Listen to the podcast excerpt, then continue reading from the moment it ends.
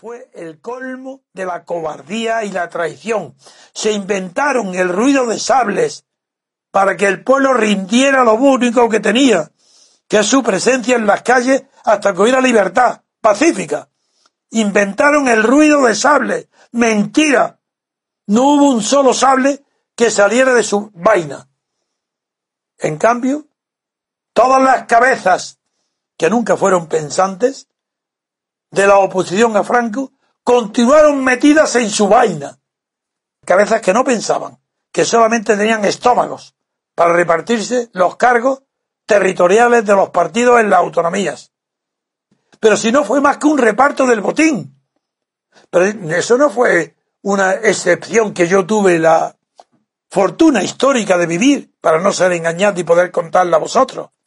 No, no, eso no, es que en todos los periodos donde se habla de reconciliación, concordia, ¿os suenan esas palabras? A mí muchísimo. Me zumban los oídos. Desde joven haber estado oyendo la reconciliación, reconciliación, pregonada por el Partido Comunista. ¿Para qué? Para abrazarse los enemigos de la guerra civil. ¿Para qué? Bueno, pues he citado muchas veces que incluso el que de Maduro fue un frívolo insoportable, como el filósofo Ortega y Gasset, en su juventud era honesto. Y en el año 15, 1915, publica un artículo maravilloso de juventud, donde dice que cuando en las épocas y los países donde se habla de concordia o reconciliación, hay que echarse mano al bolsillo. No lo digo con esas palabras. Porque, ojo, Ahí se está haciendo un reparto de un botín. No hay más concordia y reconciliación que cuando hay botines y reparto. Ahí tenéis, Francia, ahí tenéis. ¿Por qué se creéis, os creéis que se llama la Plaza de la Concordia, la más hermosa plaza de París, la más grande? ¿En recuerdo de qué? ¿Una concordia de los franceses? ¿Pero de qué estáis hablando? Vamos. ¿Pero qué concordia puede haber en una lucha de intereses? Eso no es posible. Eso es propio de la Iglesia que hable de reconciliación nacional. Un partido político traiciona si pronuncia la palabra reconciliación o concordia. Porque esa no es su función. Para eso está la Iglesia. Los partidos luchan por intereses.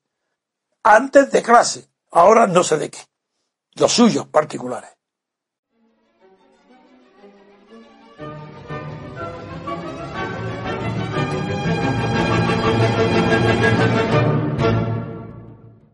La transición una lucha de intereses. Decía Ortega, el reparto de botín. ¿Qué fue la transición? Un reparto de botín. Cuando la oposición dirigida por mí, así de claro, dirigida por mí, alcanzó el cenit de su fuerza, asustado, Suárez con Raúl Morodo acuerdan la comisión de los nueve para que Suárez se entreviste con la oposición que yo había organizado.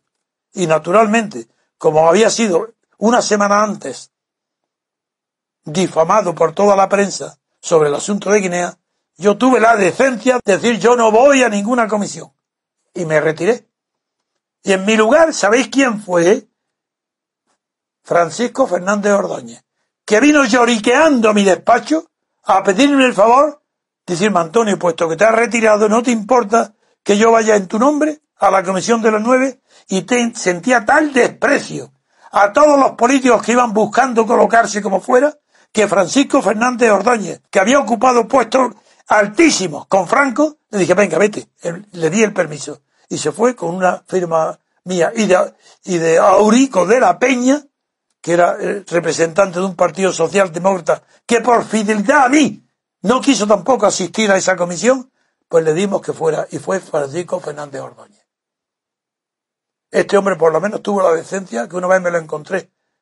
Pero años después, después de ser ministro, o siendo ministro, me lo encontré acompañado de una corte de aduladores, como pasa siempre, en el restaurante Breda, y allí en voz, al verme, se dirigió hacia mí con grandes reverencias y en voz alta que todo el mundo lo oyera, le digo a todos sus seguidores, este señor, don Antonio, es quien me ha hecho mi ministro.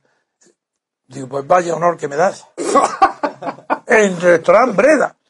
y lo dijo él, porque fue quien me dio el puesto para que yo asistiera a la comisión de los nueve. Y a eso debo mi carrera política. Ahora le digo esto a Pablo Iglesias, que siga contando cuentos. De Izquierda Unida, ni de Santiago Río, ni de Partido Comunista, ni de nadie. Con los que he estado en la cárcel, con todo. Con Simón Sánchez Montero, con Romero, con Romero Marín, pero con todos. Los que fueron, claro, los máximos dirigentes. A ver si hay uno siquiera que discutió nunca que todo había sido idea, estrategia y dirección mía. Ahora, ¿qué ven ahí? ¿A qué? Viene Pablo Iglesias a decir que aquello de la transición fue generoso y patriótico, fue cobarde, ruin y reparto. Reparto de España, reparto del poder, reparto de las autonomías. Todo mentira. Todo bastardo. No hubo ideales ninguno. Nadie pensó ni bien común, ni bien de España, ni nada. Cada uno pensó en su porvenir personal. Partidos estatales. ¿Para qué? Desde el primer día eran los dueños, jefes. Jefes de partidos que lo hicieron como los americanos que vencen en la guerra mundial y desde París, Eisenhower y Marshall llaman a Adenauer, a De Gasperi y a Schuman y lo hacen jefes de sus partidos mediante el sistema de elección electoral eh, proporcional. Exactamente igual que la República de Weimar. Ese es. Esa es la función de España.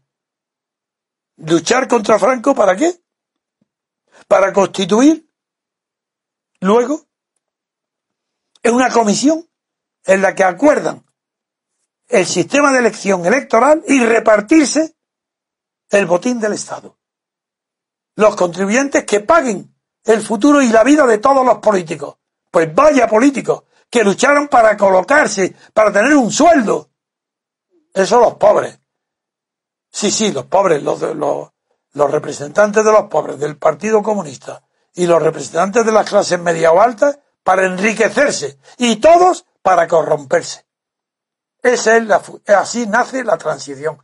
No ha sido una degeneración que el tiempo ha provocado en unos ideales iniciales respetables. No. Desde el principio hubo corrupción. Desde el primer segundo reparto de bienes materiales, de sueldos, de autonomía, creación de autonomías. ¿Para qué? Porque el PSOE no tenía suficientes líderes, ni personas, ni jefes para cubrir los puestos del Estado. Y crearon la autonomía para que los secundones y tercerones y cuarterones de tercera fila hacerlos de golpe y porrazo jefes del Estadillo o del Estado de Andalucía, de Murcia, de La Rioja, de Ceuta, Melilla, que haréis que siga nombrando las barbaries.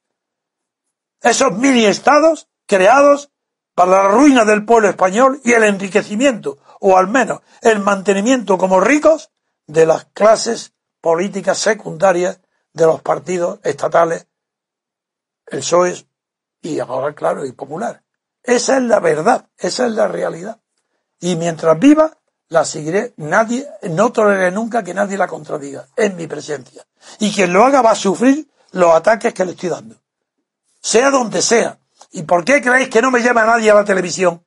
¿Por qué creéis que no me dan paso en ningún periódico importante?